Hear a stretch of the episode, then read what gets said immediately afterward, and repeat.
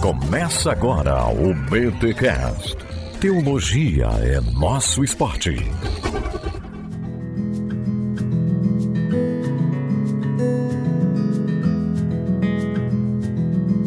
Muito bem, muito bem, muito bem. Começa mais um BTcast, o de número 450. Eu sou Denise, de São Paulo capital, mantenedora do Bibotalk. Eu sou o Rodrigo Bibo e eu quero conhecer o Deus ordinário. Ó. Olha aí. E eu sou Carol Bazo e a Tish Warren é a pastora que eu respeito.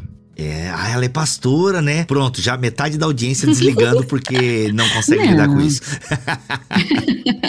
A reverenda. A reverenda. A reverenda. Eu sou a Bruna Santini e creio que a glória de Deus é um ser humano plenamente vivo, como diz Irineu de Leão. Ó, nossa, de, pai da igreja, hein? Pô, os níveis tá elevando, hein? Segura essa agora, Roberto. Quem vai. sou eu? Eu sou a Roberta Vicente e você já parou pra pensar que Jesus escovava os dentes? Caraca, Nossa, será que esse escovava é o dente, cara? Olha só que legal. Eu acho que sim. Até tem uma pesquisada que é, escova de dente antes de Cristo e dos tempos de Cristo. Acho que existia alguns vestígios assim. Cara, Se lavava pés. Nem que fosse folha de, É. de árvore, né? De joar. Poxa, como é que vive sem escovar o dente? né? Pois é, acho que eles comiam muita maçã, porque às vezes eu, pra não escovar o dente, eu como maçã. Será que funciona? Não sei. Depois eu falo com o Dr. Felipe, que é o meu dentista. ó, mas olha aí, ó. Eu tava dois anos sem ir no dentista e não tenho cáries. Olha aí, ó. Só tem uns tártaros, que daí tem que Maravilha. tirar. Então tá bom, viu? É maçã, gente. O segredo é Bem. comer maçã e passar dental antes de dormir. Olha só, meus amigos, no mês da mulher, eu trouxe essas três mulheres maravilhosas para falarmos sobre liturgia do ordinário. Então, assim, vai ser aquele papo. Eu só vou aqui, eu só tô fazendo a abertura. Carol Bazo assume. E essas três mulheres têm história com este livro e com esse conceito que ficou popularizado aqui no Brasil por conta do livro Liturgia do Ordinário da Tish Warren, lançado pela Pilgrim e pela Thomas Nelson Brasil. Mas antes dessas mulheres conversar um pouco sobre o que aprenderam e como têm aplicado isso na prática, vamos aos recados paroquiais.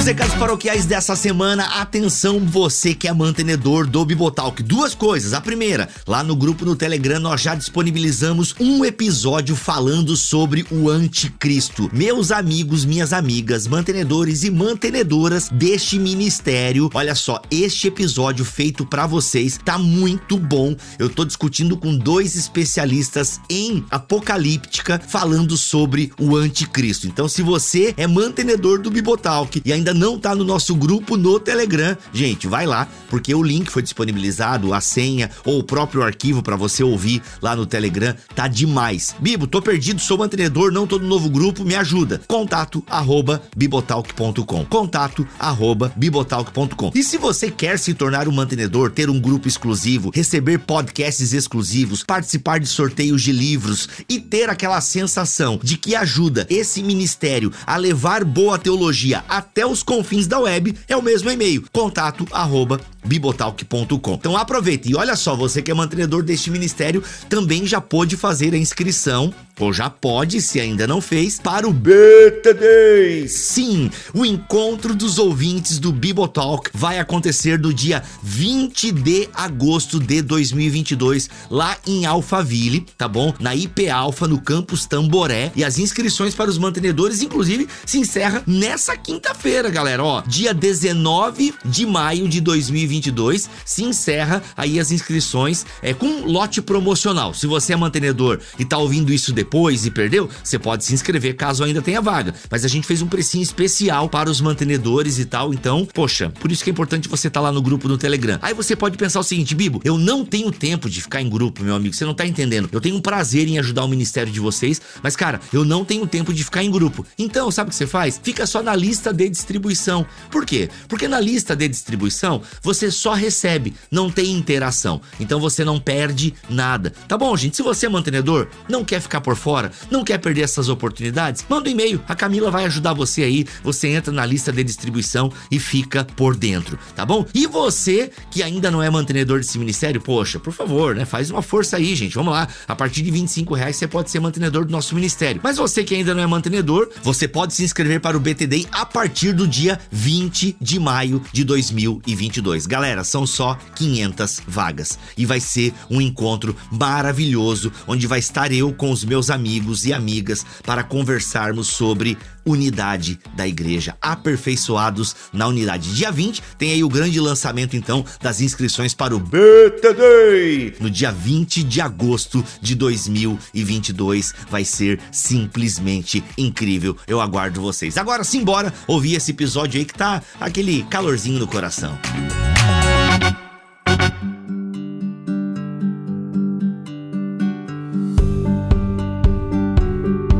das pessoas que não participaram do programa ainda aqui, é você, Roberta Vicente. Que prazer recebê-la aqui no BTcast nesse mês tão especial. É um prazer todo meu. Tô muito feliz com o convite de poder falar desse livro aqui mudou a minha vida, né? Ó, oh, olha aí, eu, a gente acompanha você aí na, na, liturgia do ordinário com o bebê e é muito bonito. Inclusive agora gravando esse podcast, né, né toda golfada, como você está dizendo, nada mais litúrgico do que golfos de bebê na nossa camiseta de vereador com aquele cheiro azedo, maravilhoso.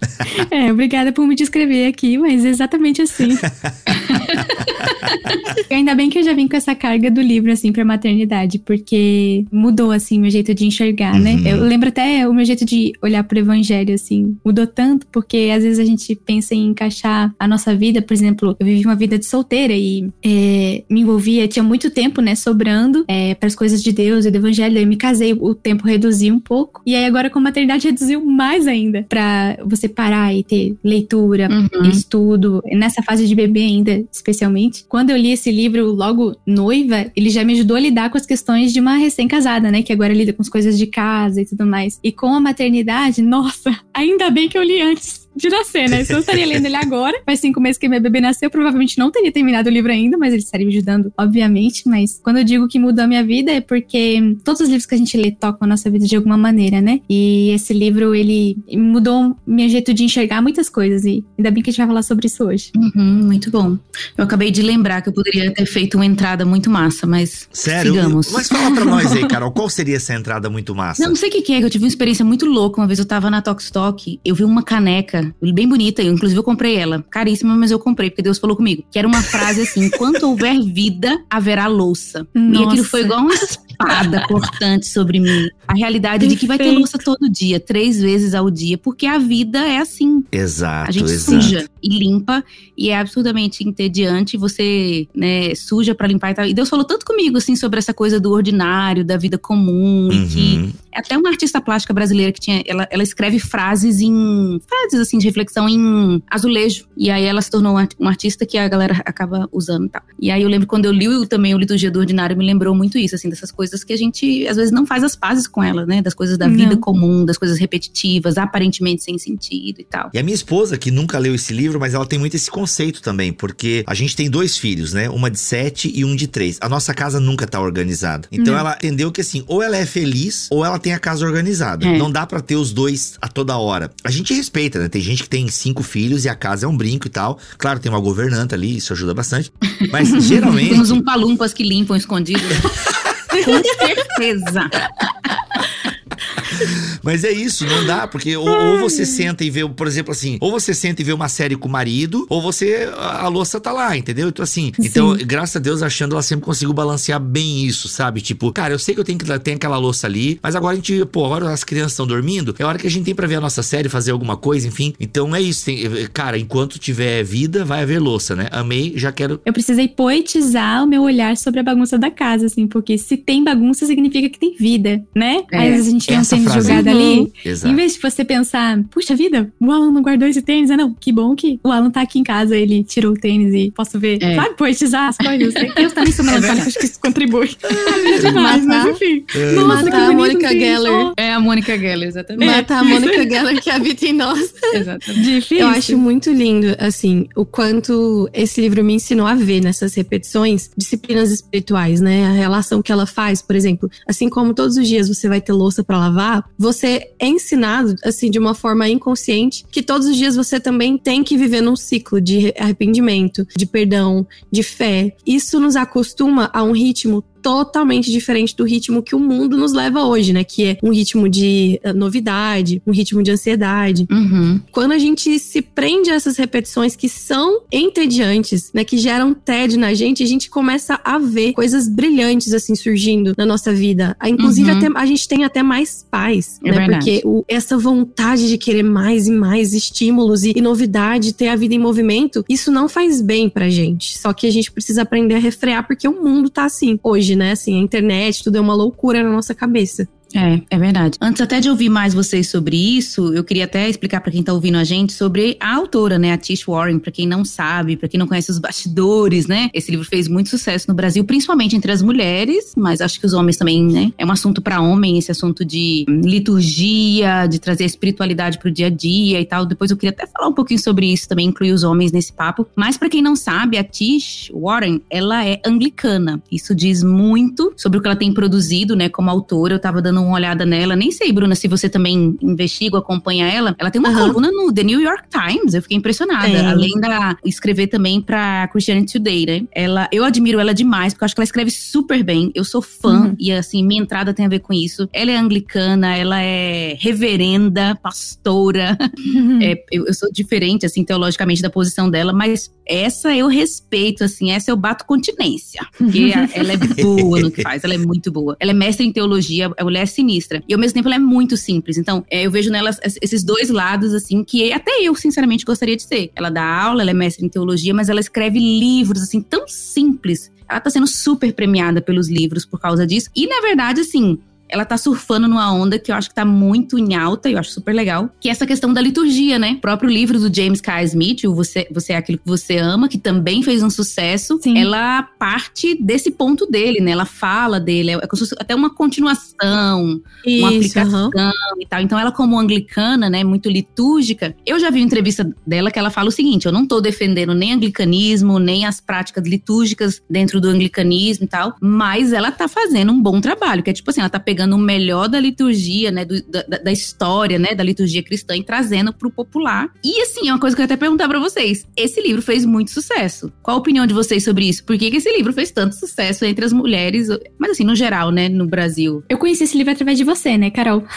eu lembro que uma vez você divulgou nos stories é, o audiobook eu corri escutar, porque justamente tava nessa fase de recém-casada. Eu vinha de um tempo de solteira que eu tava totalmente dedicada a um ministério, então eu tinha tempo de sobra aí pra orar, estudar, fazer curso, ler Bíblia, fiz doutrina e devoção, fiz é, vários cursos assim. E tinha tempo de sobra. Aí me casei e agora, né? Não que eu não ajudasse uhum. a minha mãe em casa, né, gente? Pelo amor de Deus. Mas agora, Sim. ou você faz, ah, tipo, o lixo não, não sai sozinho. O lixo você tem que ir lá e recolher, né? Do banheiro, da cozinha. Então tinha uma, atribuições, assim, mais atribuições que eu precisei abraçar com casamento. E aí, esse livro foi tipo um abraço, assim. A Tish pegou e me abraçava, assim, ainda mais né, escutando o audiobook. Uma mãe, eu, calma, tá tudo bem. É, você não precisa orar oito horas pra conversar e encontrar Deus e o Espírito Santo ministrar seu coração. Calma, vamos arrumar a cama. Uhum. Enquanto você, é uma coisa que você faz todo dia. Vamos escovar Sim. o dente? Enquanto você prepara o seu almoço. Olha só como é, você pode meditar sobre essas coisas também, sabe? Não só nos seus momentos de pausa. Eu acho que é por isso que esse livro ele fez tanto sucesso, porque ele abraça essa vida normal das pessoas e te faz meditar que Cara, Jesus também teve uma vida normal, não necessariamente uhum. extraordinária, né? Aos nossos olhos, uma coisa extraordinária é a vida de milagres de Jesus. Ele passou 30 anos a gente acha, né? Uns 30 uhum. anos aí, escondidinho, vivendo a vida dele, escovando dente, né? Sim. É, fazendo coisas comuns e ordinárias. Então, eu acho que é por isso que ele fez tanto sucesso, porque imagino que, da maneira que eu me identifiquei com ele e o jeito que ele mudou meu olhar sobre todas as coisas, ele fez isso com todo mundo, né? Especialmente com as mulheres aí que abraçam todas essas realidades. Agora, na maternidade, especialmente, nossa, é tão bom poder ter tido essa consciência meio que aberta a respeito de enquanto eu embalo meu bebê e a gente tem uma rotina todos os dias fazendo as mesmas coisas, trocando fralda, dando banho, é, ninando para dormir, fazendo todas essas coisas, Jesus está aqui, sabe? É, é muito Sim. lindo, assim, é, a maneira que, que você pode enxergar Deus no seu dia a dia. Eu acho que é por isso, é nesse ponto que ela toca, assim. Por isso que ela tocou tanta gente. É verdade. Ô, Bruna, e você escolheu até esse livro pro seu clube lá de leitura, né? Sim, Carol, nós lemos o livro Liturgia do Ordinário no Clube Poesias e Nuvens. Nós lemos O Deus que Destrói Sonhos, do Bibo, depois Manso e Humilde, Liturgia do Ordinário. E eu achei uma sequência, assim, maravilhosa. Porque quando a gente fala, a gente estava falando sobre Jesus, sobre a vida de Cristo, e como continuamos, né, esse raciocínio com Liturgia do Ordinário, analisando e vendo os dias do ordinário de Jesus, é, vendo como ele tinha os seus dias comuns, e como às vezes é um pouco complicado, que é um tema que Bibo trabalha no livro dele, a gente achar que a vida cristã, ela é uma vida 100% cheia de, sabe, de momentos extraordinários, e não é assim, né? Então eu achei que essa, essa nossa linha no clube foi bem bacana, porque a gente conseguiu trabalhar isso, sabe? E enxergar realmente os dias ordinários de Jesus como uma mensagem para nós, né? Que nós aprendemos muito nesse livro da Tisha, eu também passei a admirá-la demais, Carol. Assinei a newsletter dela no New York Times, tenho acompanhado, né, as coisas que que ela levanta. E é engraçado isso, porque é, eu não tinha muito contato com o anglicanismo. Apesar de C.S. Lewis ter sido anglicano, eu não tinha tanto contato assim. Uhum. E como eu nasci num ambiente pentecostal, neopentecostal, eu sempre tive muita resistência com algumas questões litúrgicas. Uhum. E ao longo do, da leitura, eu aprendi muito sobre o significado das coisas, de uma maneira que antes eu via so, somente como religiosidade. Mas não, elas têm um significado, têm sua importância. Eu acho muito legal quando ela fala sobre o cheiro. Por exemplo, que você vai entrar na congregação dela, tem incenso. E tudo aquilo remete porque é uma entrega total do seu corpo também, né? Da sua vida. E eu acho que isso destravou, assim, na minha mente, essa compreensão de que a vida com Deus, ela é plena. Ela não é. A gente, a gente sempre luta, né, para deixar ali no momento só de culto, no momento só de que eu tô fazendo alguma coisa efetivamente pra igreja, como se só isso fosse uma vida com Deus. Mas eu uhum. acho que o uhum. grande sucesso do livro é porque as pessoas que têm vida vidas comuns, que às vezes não tem ali um ministério, não são pastores, elas começaram a parar e pensar: peraí, a minha vida também é um santuário. E eu posso servir a Deus da melhor forma possível da hora que eu acordo até a hora que eu deito. Sim. Então eu achei isso muito lindo.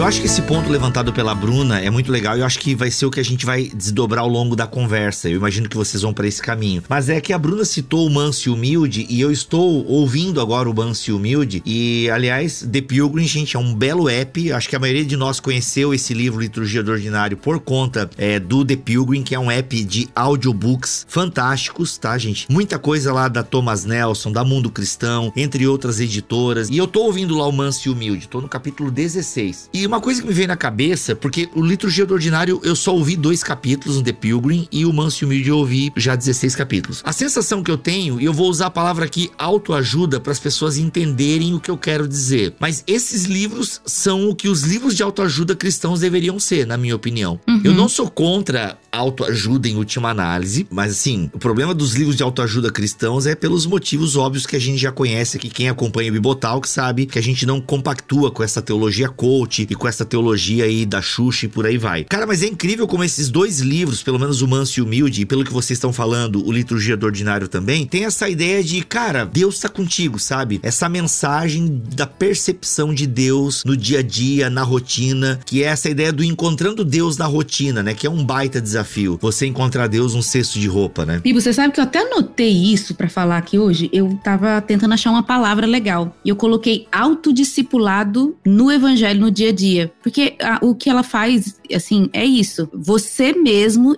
ir se discipulando, pregando o evangelho para você mesmo no dia a dia, assim. Aí eu pensei, nossa, será que tá correto esse autodiscipulado? Não tá parecendo autoajuda? E você foi e falou isso. Mas é exatamente é, assim. É, é, assim, correto, correto, correto, não, assim, não existe autodiscipulado. Existe Sim. autodisciplina, que é a mesma coisa, talvez. Mas eu acho uhum. que pra uhum. galera entender o conceito, né, que você tem responsabilidades consigo mesmo. Eu costumo sempre dizer quando eu prego, olha, gente, eu posso orar por você, minha vida de oração não, não dá para você beber da minha vida de oração, né? Eu posso é. orar por você, mas não adianta se você não orar, não tiver a sua vida, a sua percepção de Deus, não, não vai adiantar nada. Eu posso orar por você, pode ter algum efeito, a oração, né, de um justo pode ir muito em seus efeitos, mas em última análise é uma escolha que você faz diária. E eu acho que é. esse movimento de perceber Deus no cotidiano, ele, ele vem acontecendo, isso é muito legal, até. é um movimento na espiritualidade cristã como um todo, né? Porque uhum. o movimento evangélico, fala aqui da minha realidade, parece que ele encapsulou Deus realmente nos templos em eventos ou em momentos específicos que uma música tá rolando, sabe? Eu acho que o mérito desse livro parece ser isso, Uhum. trazer essa questão da, da realidade, né? Eu pregava, eu lembro que eu pregando Uhum. na Assembleia de Deus, Bruno, olha aqui, no movimento pentecostal, eu lembro que eu falava de encontrar Deus na fila da Renner, né? E é incrível como esse Boa. é, porque era muito comum, pelo menos aqui em Joinville, com a Renner não tem, não tem, acho que a Renner é- tem 20 anos aqui em Joinville. E eu lembro que eu já pregava e tal, e eu falava, irmãos, a gente precisa encontrar Deus na fila da Renner, porque todo mundo tinha um carnê, carnê da Renner na época. Eu garanto que todos vocês aqui já tiveram um carnê na Renner, né? Tirando a Bruna, que deve ser na Zara, né? Misericórdia, eu tinha, eu tinha Renner. Na Renner Macy's, C&A, agora é na. Macy's. Renner tá tão cara que é uma coisa chique, mas. É eu- verdade. ah, é? Tá nesse nível? Meu, enfim. Nossa, tá bem carinha. Olha aí, mano. Os vestidinhos tudo 250, brusinha 150, tá assim. Eita, na minha época era mais popular então. Mas eu falava sobre isso, sabe? De encontrar Deus na fila da Renner. E é incrível como a, a minha pregação não fazia muito sucesso mesmo, né? Porque, pô, mano, esse Deus ordinário aí, eu, eu quero o extraordinário, né? Que é o mais legal e é o que me faz ficar chapado aí pra aguentar a rotina, né? A gente tratava mesmo o culto de domingo como aquele oásis no meio da semana pra poder aguentar Sim. aquela nossa semana chata e aquela coisa toda, né? Sim, eu tava pensando até uma coisa que o James K. Smith fala, né, do homem litúrgico. Lembrei até do Projeto Solo agora, né, porque a tour deles é o homem litúrgico. E aí, Bruna, eu também percebo muito isso, assim, nas igrejas, essa dificuldade com questão de liturgia, né? Principalmente a galera que veio é, dos movimentos mais recentes no Brasil, de adoração extravagante e tal, que contra a religiosidade, né? E aí a gente olha, nossa, aquilo tudo é litúrgico. E tá tendo realmente um revival, assim, o próprio Manso e Humilde, Bibo, poxa, aquilo lá, o cara pegou um livro de um puritano. Uhum. Negócio antigão. E ela também revisitando coisa do anglicanismo e tal. Eu lembro que até deu. eh, Uma amiga minha leu e falou: Carol do céu, aqui a Tish Warren falou de uns negócios aqui que eu, é católico? Porque dá aquele sustinho, né? Lance de calendário, do cheiro, de incenso na igreja, o tanque batismal lá, não lembro É, bem que ela conta, né? Que molha a mãozinha e tal. Mas, poxa, acho que tá rolando um revival dessas coisas aí. Eu fico muito feliz que é muita coisa aí de história da igreja, né? E o que eu acho muito legal desse movimento e que eu acho que é precioso. E quando eu vi o livro da Tisha, eu, eu, eu até conversei com um amigo meu, Marcondes, assim, a gente percebeu duas coisas no livro. Primeiro, o lance da, da liturgia, né? Essa coisa da, de puxar o, o histórico e tal, aquilo que é importante das raízes da fé, da história e tal. Mas também um lance que é da espiritualidade cristã também, da... Me lembrou muito um livro chamado A Prática da Presença de Deus, que eram as cartas do, do irmão Lawrence, que ele, a história dele é mais ou menos assim. Ele trabalhava descascando batata num navio. E ele desenvolveu o hábito de estar あ consciente da presença de Deus, porque Deus está no nosso meio. Boa. Sim. E aí ele escreve cartas falando sobre isso. E esse livro existe até hoje, assim, é uma preciosidade, é muito bom. E é exatamente o que a Tish fala, né? Da consciência da presença de Deus no dia a dia, porque Deus está aqui. É claro que não é um avivamento, não é uma, vou, usar esse termo, né? Uma presença manifesta de Deus, né? Que tá convertendo todo mundo, não desceu anjo, né? Pessoal, enfim, mas naquele simples Ai, Deus Deus. está ali. Isso. Gravar podcast com a Carol é bom porque ela tá falando e eu tô anotando aqui as recomendações. Já tô anotando pra ler depois. É os bastidores, Mas- né? Já vai se alimentando agora, né? Muito legal. Eu tô sendo acusada de deixar as pessoas com dívidas. Vou diminuir minhas indicações de livro. Eu também tenho essa fama. Sim, não, é o né? pessoal fala, eu, eu tô parando de ouvir o Bibotalk porque cada vez que eu ouço o Bibotalk, meu cartão berra.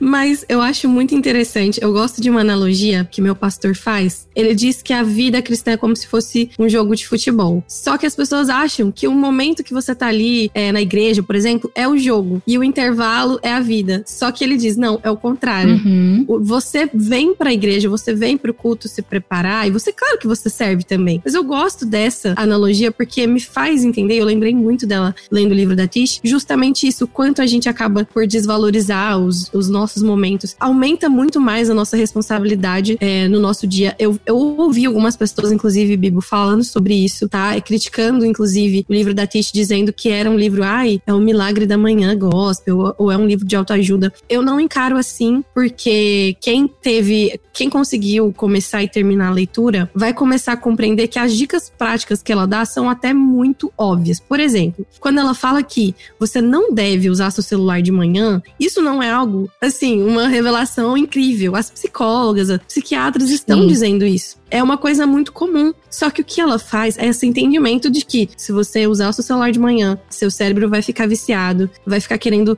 o mesmo ritmo de dopamina durante o dia, isso vai te atrapalhar durante o dia. Quando ela traz isso, ela não tá trazendo, sabe, uma dica mirabolante. Não, é uma coisa clara, óbvia e é um consenso. Essas dicas uhum. práticas são muito legais, né? Quando ela dá essa dica de manhã e à noite, ter um momento para você abrir espaço na sua rotina até para falar, para ouvir de Deus.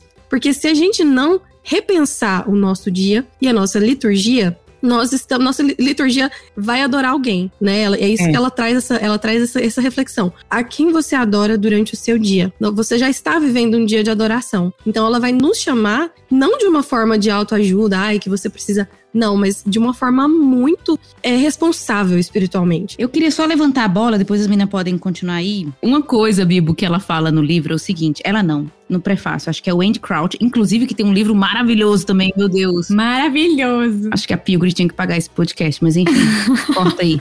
É... Eu, eu, não, deixa, deixa, eu concordo. Pilgrim, chave já tô mandando pro Léo agora que é o, o, livro A Sabedoria. Ajuda aí, Rô. Sabedoria Digital para a Família. Maravilhoso. gente, o livro é ótimo. Então, é uma galera aí que tá escrevendo muito sobre rotina, hábitos, evangelho, adoração, tudo isso envolvido. Esse livro mudou minha vida, assim, em termos de família. O pessoal fala assim: qual livro de educação de filhos você indica? Esse do Andy Crouch. Tem lá. Ele faz o prefácio do, do Liturgia do Ordinário e ele fala, fala o seguinte: existe uma heresia que ela não quer morrer na história da igreja, que é a heresia do gnosticismo, né? A ideia de que Deus é, não gosta de coisas materiais, né? Essa, essa visão grega, assim, do mundo e tal. Uhum. Então, acho que a igreja evangélica, na história, né? Mas a igreja evangélica hoje ainda luta com isso, com essa ideia de que é, existem dias sagrados, esse dualismo, a gente poderia dizer assim, quase que Deus não gosta da segunda, Deus não gosta de rotina, Deus não gosta do que é material, e na verdade isso é uma heresia, né? Igual a Rô falou também, né? O que, que é a encarnação de Jesus? E, e o gnosticismo, a heresia do gnosticismo, dizia que Jesus não veio em carne, que é o docetismo, né? Que Jesus era uhum. um fantasma, era um, um, só um espírito.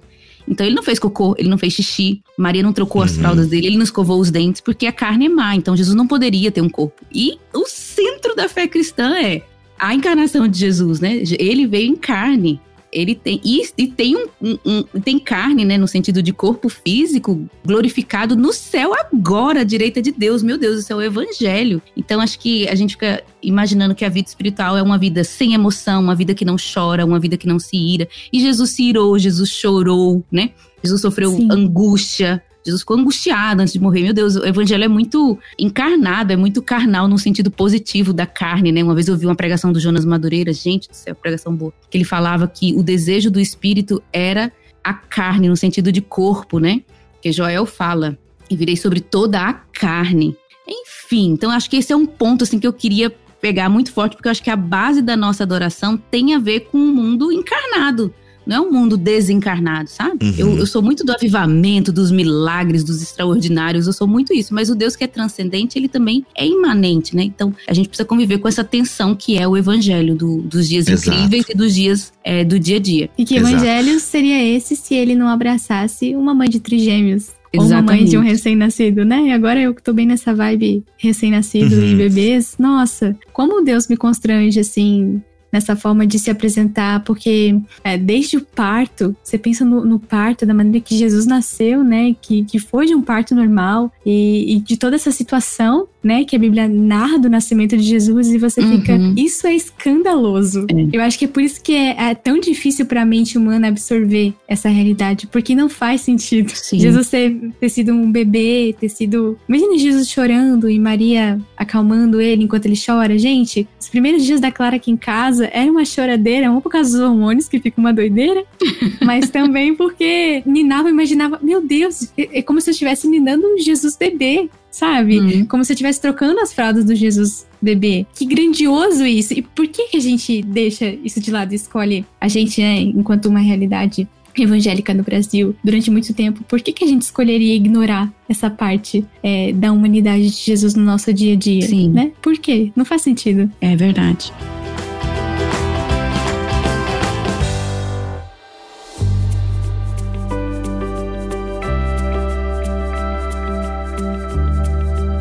Gente, eu quero retomar algo que vocês falaram ali e tem falado ao longo desse podcast que, e queria que a gente explorasse um pouco mais sobre isso. A ideia do culto ordinário da nossa vida sendo litúrgica, né? A palavra liturgia está muito associada ao culto na igreja, mas a nossa vida é litúrgica. Nós, como sacerdotes do Deus Altíssimo. Eu queria que vocês falassem um pouco mais sobre isso na prática. E eu queria eh, puxar a Roberta, porque talvez muitos ouvintes do Bibotal que não sabem, mas a Roberta, ela é conhecida na internet e antes até da sua conversão, né, Roberta, tinha, era uma booktuber famosa, por assim dizer, e era mó famosa. E como é que foi para ti, Roberta? Eu queria que tu começasse respondendo essa minha pergunta, né, da liturgia do ordinário, do, da vida cultica, porque queira ou não, você não é mais aquela Roberta que morava com os pais e consequentemente tinha mais tempo. E não só isso, você tinha uma voz, né, relevante, conhecida na internet. E de repente você tem que parar de fazer muitas coisas porque você, né, agora é, é esposa e mãe, né? E eu sei o quanto isso realmente consome o nosso tempo. Como é que tu lidou com isso, assim? Porque você tinha uma voz, você tinha um ministério muito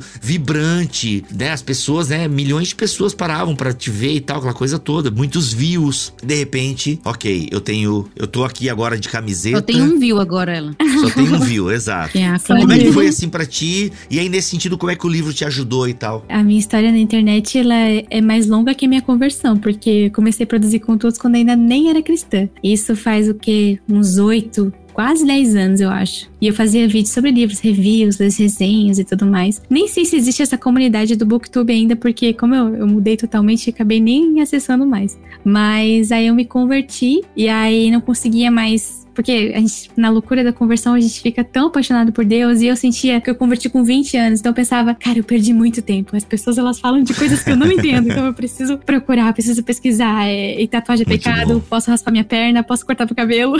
foi, foi, foi nesse nível, assim as dúvidas, né? Então, basicamente, toda meio que a minha vida tá documentada, assim, né? Na internet, desde de antes de me converter, agora depois que eu me converti, aí depois deixei de ser uma recém-convertida e solteira e passei a ser uma pessoa casada e mesmo solteira já me dedicava totalmente ao ministério, né? E, e gravava vídeos e, e viajava para pregar e fazia muitas coisas. E aí eu senti realmente uma direção de Deus, assim, pra minha vida, pra eu realmente parar e focar naquele projeto aparentemente pequeno, né? Que é uma família. Então, conheci o Alan, meu esposo, hoje. Nós somos casados já faz dois anos e diminui bastante meu ritmo de produção de conteúdo doidado e, e, e foi bem difícil, assim, é, particularmente falando, porque agora as pessoas já não viam mais tanto aquilo que eu fazia, já não tinha mais tanto resultado, eu já não publicava uhum. mais tanto, já não tinha mais tanto tempo para produzir e fazer as coisas, e foi realmente um trabalho muito grande do Espírito Santo de me convencer de que eu não estava fazendo uma coisa menos importante, de que eu estava fazendo a coisa importante, né? Exato, esse é o ponto. Que eu estava me dedicando agora a, a uma família, um projeto de Deus, e para quem não me conhece, né, a minha história, eu venho de uma realidade de uma família que não é cristã cristã. Então, esse é um projeto que realmente me empolga, porque eu não sei como é criar é,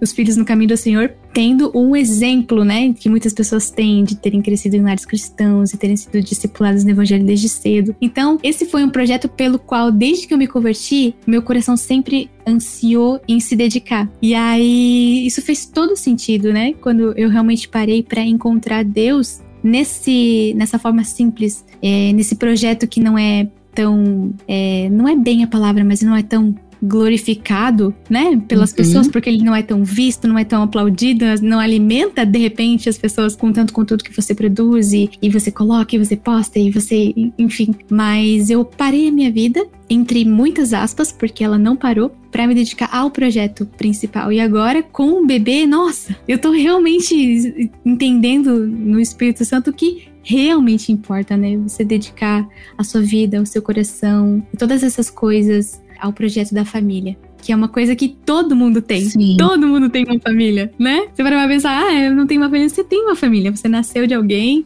você tá crescendo num lugar. E não é importante aquilo que você faz fora desse projeto. Os seus projetos mais importantes não são aqueles que são apesar da sua família, mas são aqueles que você faz dentro dela, né? Então, que maravilhoso foi encontrar a graça em Deus para entender que o que realmente importa é aquilo que ele está construindo na gente e aquilo que vai seguir a partir disso, né? Sim, muito bom. Sabe o que eu queria te perguntar? E para Bruna também, porque a Tisha ela, ela vai ensinar bastante sobre liturgia, espiritualidade e tal, mas ela dá umas dicas assim de algumas coisas, sabe? Já vou falar a minha. Teve uma coisa no livro que eu li e que eu carrego até hoje, que é o que ela chama de momento santuário. Foi o que a Bru falou ali no início, né, de você ter no dia ou na semana um momento assim seu com Deus, não é nem para fazer devocional ou para ler livro, né? É um momento assim Igual eu, eu, fico no final do dia com o Ângelo, assim, a gente tem o nosso momento de tomar um cafezinho junto no final do dia, às vezes a gente não conversa, a gente tá em silêncio, mas é aquele momento santuário. Eu faço isso até hoje. Faço isso até hoje. Tem alguma coisa assim que vocês levaram pra vida, que mudou, algum hábito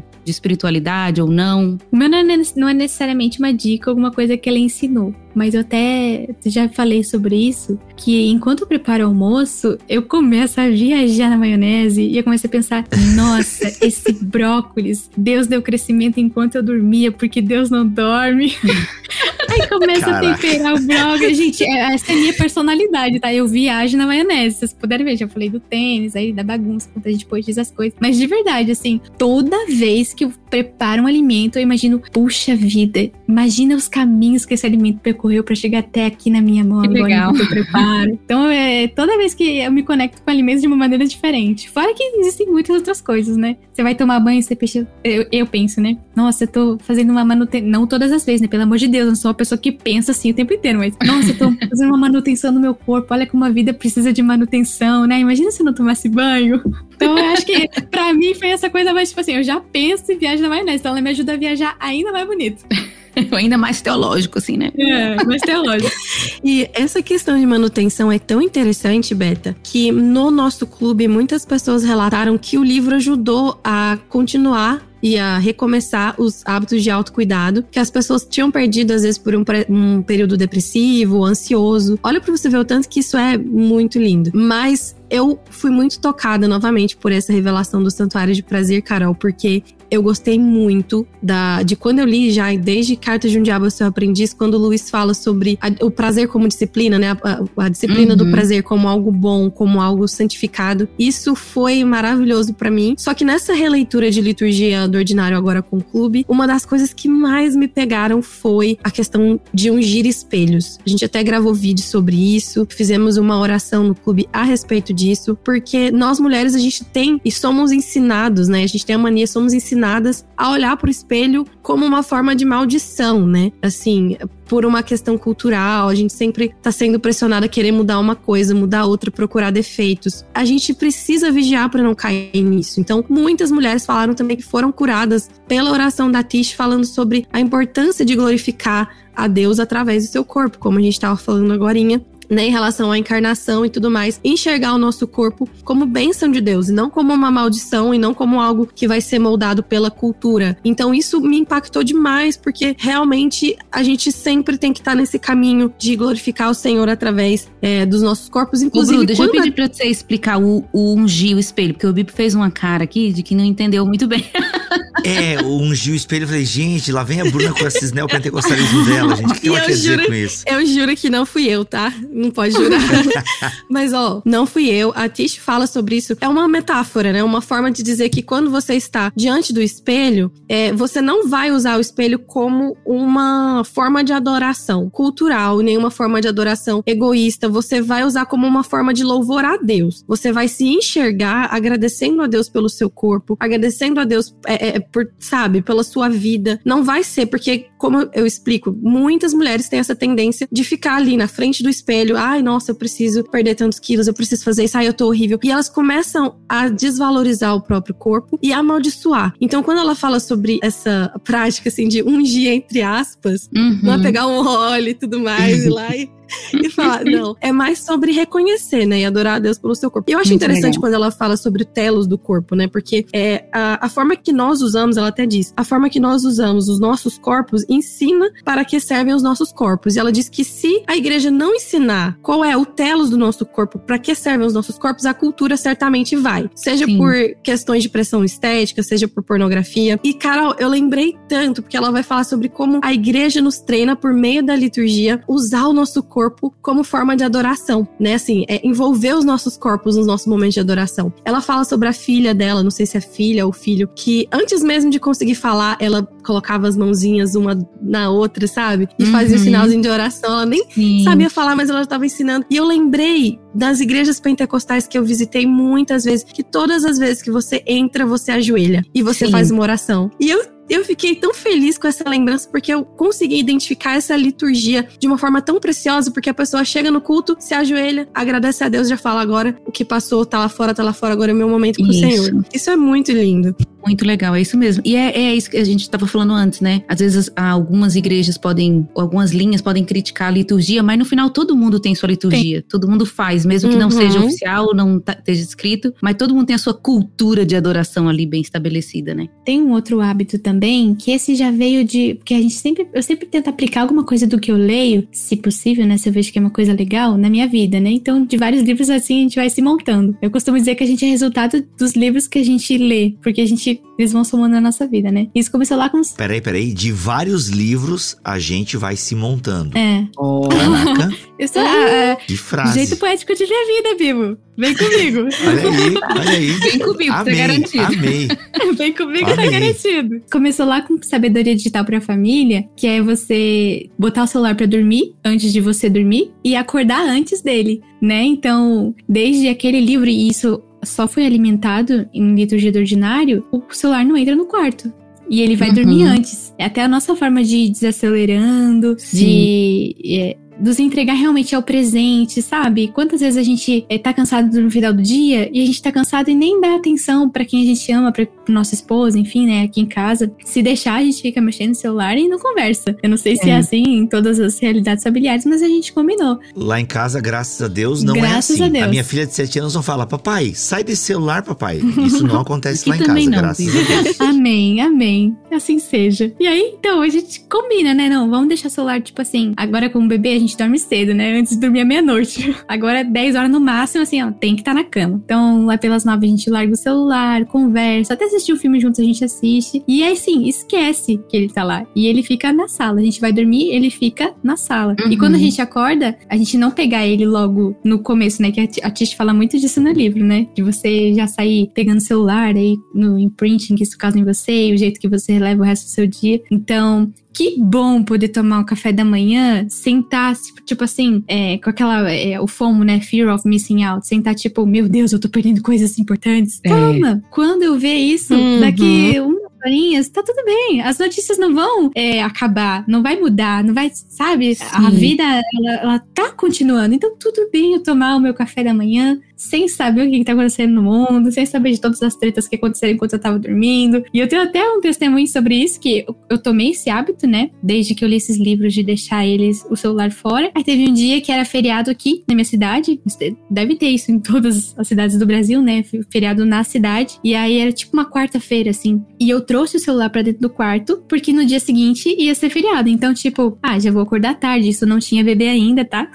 É, vou acordar tarde, claro. então fique bem claro e tá tudo bem. E aí, beleza, era tipo 10 e meia, eu e o Alan acordamos. E aí, o que, que eu fiz? peguei o celular logo no começo da manhã. E aí havia todo mundo. É, hoje o dia vai render, olha quantas coisas eu já fiz. Era tipo 10 da manhã, as pessoas já tinham feito de tudo que você possa imaginar no Instagram. Eu tinha tido um dia super produtivo. E eu acordei numa culpa.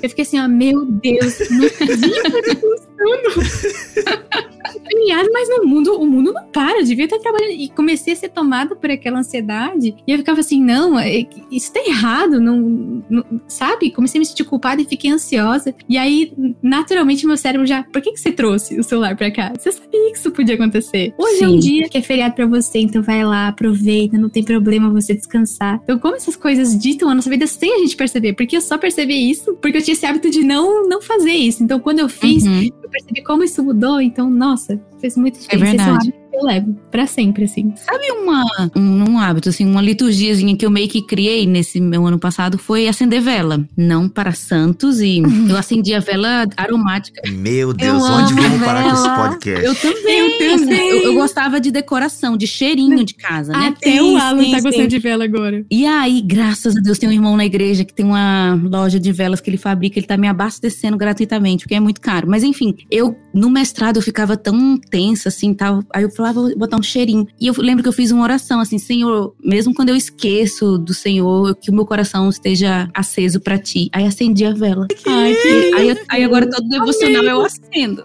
Mas, assim, para falar isso, Senhor, mesmo enquanto eu tô trabalhando, ou na mesa do escritório também, mesmo quando eu esqueço do Senhor, meu coração permanece assim, aceso para ti. Gente, que aí, lindo. eu que criei, não foi ti.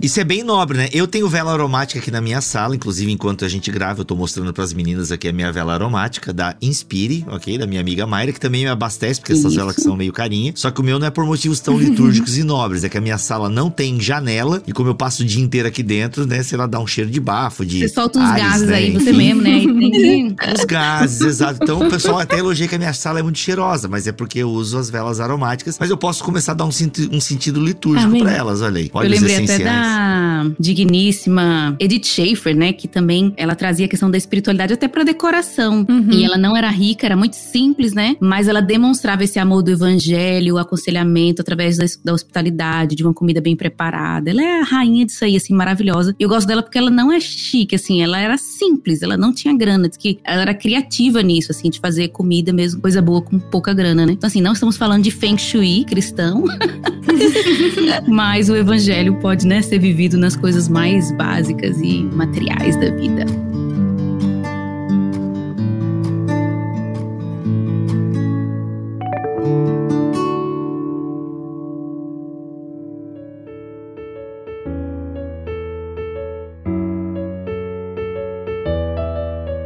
É, até nessa questão da liturgia, né, da vida como liturgia, é, eu, por exemplo, eu não sou contra o cristão ouvir músicas do mundo, pra usar bem a linguagem popular. Eu sei que a Roberta também não, porque ela vive postando várias músicas lá no stories dela, e a Bruna mora nos Estados Unidos, então ela já é pecadora por, pela própria geografia de onde mora. Então assim, mas eu entendo, eu não sou contra e tal, e eu ouço, eu gosto muito de pop, né, e, e ouço muito lo-fi ultimamente. Agora eu tô ouvindo muito retrowave, indicação do Igor Miguel no Twitter. Mas assim, cara, eu também acho estranho um cristão que não ouve música cristã, assim, Sim. propriamente cristã. Faz sentido, Bibi. Eu também acho isso muito estranho, né? Porque a música comunica, ela, né? A música ela desperta sentidos, emoções e uma série de outras coisas. Discipula, então né? lá em casa discipula, então é, é inegável que a música também mexe com o seu sentido e tal. Então eu acho muito estranho cristãos que não ouvem músicas com letras propriamente cristãs. Então isso porque faz parte da tua liturgia. É, é inegável que a música, por exemplo, eu gosto de música gospel mesmo, o pessoal vive falando worship, amo worshipão, entendeu? E não aguento Uhum. ouvir por muito tempo, mas eu gosto. Tem músicas worships que ministram muito ao meu coração. Inclusive a banda Morada, falo mesmo. A música Só Tu És Santo da Morada, quando eu ponho, mano, eu sou. Sei. Eu vou pro terceiro explode. céu. Se não entendeu? explodiu, pra mim não serviu.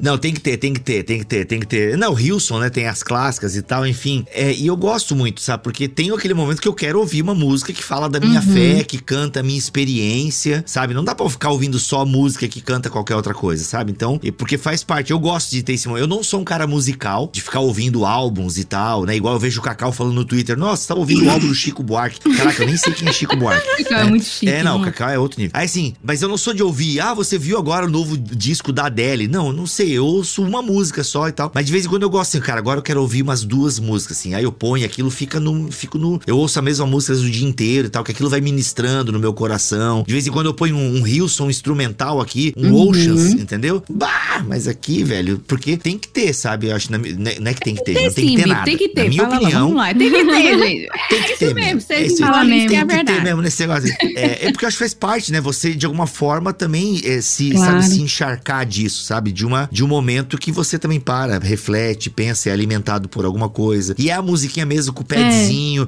que é pra te ludibriar. É mesmo. e se deixa enganar pelo padzinho, é por, por aquela nota contínua.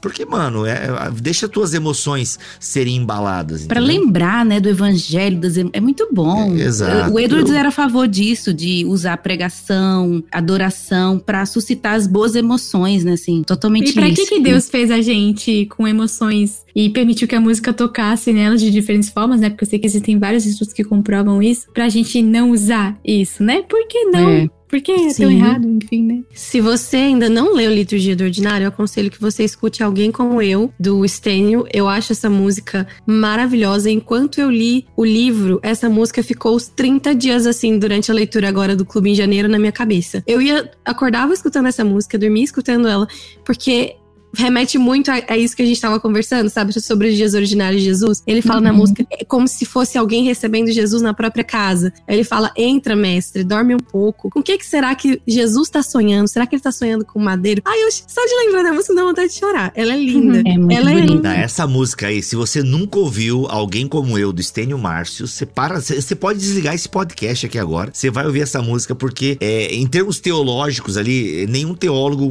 conseguiu falar da, de união hipostática como Estênio Márcio nessa música. Demais. Porque, mano, quando ele fala justamente essa frase ali, Bruno, né? Será que ele sonha como Deus? Ai, será nossa. que ele sonha como homem? É de acabar. É, mano, que coisa maravilhosa. E é interessante porque enquanto eu lia, essa música ficou na minha, na minha mente, ficou, ficou no meu espírito, eu orei muito.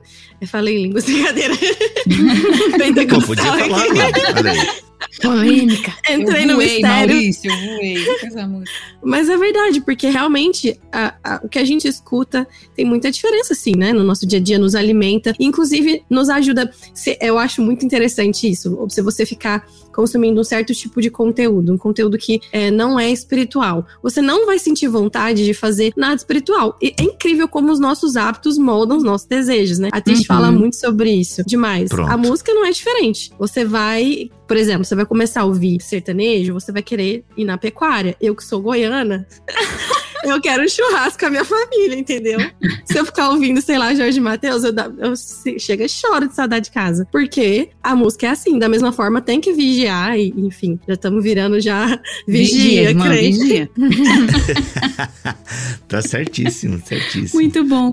Eu queria só, essa semana Deus falou tanto comigo com os meninos, porque a gente faz é, educação clássica e a base da educação clássica envolve muita memorização, né? Muita memorização. E é muito difícil, né? Mas é muito bom, porque a gente estava memorizando os Dez Mandamentos e o Gabriel, do nada, sozinho, do nada, começou. Primeiro, não terás outros deuses diante de mim. Sozinho, do nada. A, a mente dele foi para isso, assim. Ele não entende a profundidade da coisa, sabe? Mas tá ali aquele tijolinho. Uma hora vai Uau, vai chegar, né? Sim. E eu pensei justamente isso, Bruno. Eu lembrei dessa frase dela, que hábitos formam desejos, né? Moldam desejos e tal. Então a gente tá. Eu lembro do John Piper falando da importância de memorizar as escrituras, sabe? E deixar. Porque a gente vai memorizando, são só palavras, de repente aquilo entra no coração, né? Tá ali. Eu tenho um testemunho sobre isso, Carol, assim, muito forte, que marcou muito a minha vida. A minha avó teve Alzheimer muito cedo. E por muito tempo na vida dela, depois que a doença progrediu, a única coisa que ela falava que fazia sentido era a oração do Pai Nosso. Todas as vezes que ela orava o Pai Nosso, a gente chorava, assim. Ela não esqueceu o Pai Nosso por muitos anos. Tipo assim, ela ficou uns cinco anos, ela não sabia os nossos nomes, não falava coisa com coisa, mas ela orava o Pai Nosso. E eu acho, eu achei isso tão significativo que só de lembrar eu me emociono. Então é importante Nossa, sim. A gente, a gente reclama, fica falando, ai, porque é van repetição. Não, não precisa ser van. Não Você precisa. pode repetir e refletir e deixar que seu espírito guie e tenha revelação. E ore em relação, né, a isso. Mas é, a gente não pode confiar na memória, nem nos nossos sentimentos. Por isso que vocês estavam falando sobre essa tendência de agora voltar mais essas questões litúrgicas e tudo mais, porque eu creio que a nossa geração chegou muito no auge desse emocionalismo e a gente percebeu, eu creio, a gente uhum. tem percebido que cansa cansa produzir emoção. Às Sim. vezes, a Tish fala, às vezes tudo que eu quero é chegar no culto e eu tô ali,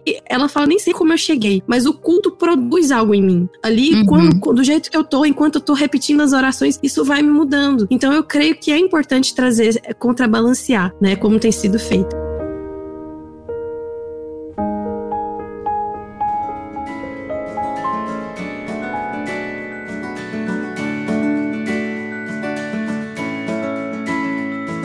Gente, que podcast fantástico. Eu acho que essa é a sensação de ler esses autores, né? A gente citou vários autores aqui. E essa ideia de trazer Deus realmente pro dia a dia, encontrar Deus no ordinário. Poxa, muito obrigado por compartilharem com a gente a experiência que vocês tiveram com Liturgia do Ordinário, enfim, as experiências de vida. Agradeço demais. Carol, como sempre, tamo junto, tamo together. Tamo together. Carol, Carol. A Carol tá aqui só pela Liturgia do Ordinário, que ela tá na capa da gaita, né, Carol? Não, eu ia fazer um storyzinho, mas beleza. É, não, depois a gente faz storyzinho. Muito bom, muito bom, muito bom. Era parte. A, você deixou a deixa, eu não me preparei. Ai, eu que queria agradecer essa oportunidade com as meninas. Foi um bate-papo muito legal. Eu admiro demais a Rô e a Bruna. Nossa, eu gosto mais de vocês, o trabalho de vocês na internet. Ai, vocês, são, vocês são um orgulho. Que legal. Valeu, Bruna. Tamo junto. É nóis. Nossa, muito obrigada. Eu tô assim, até quase tremendo, porque a Carol nem é referência para mim, né, gente? De mulher na teologia, enfim. Como você abençoa as nossas vidas, Carol. Foi um prazer estar aqui com você. E a Roberta é muito preciosa, uma pessoa incrível.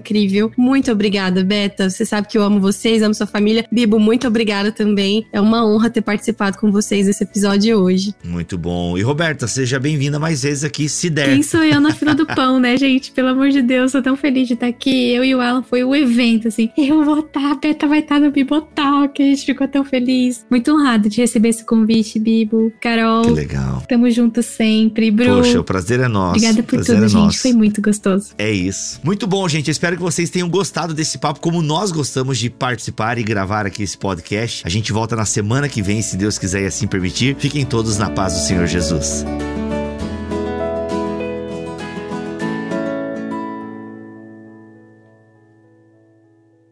Este podcast foi editado por Bibotalk Produções.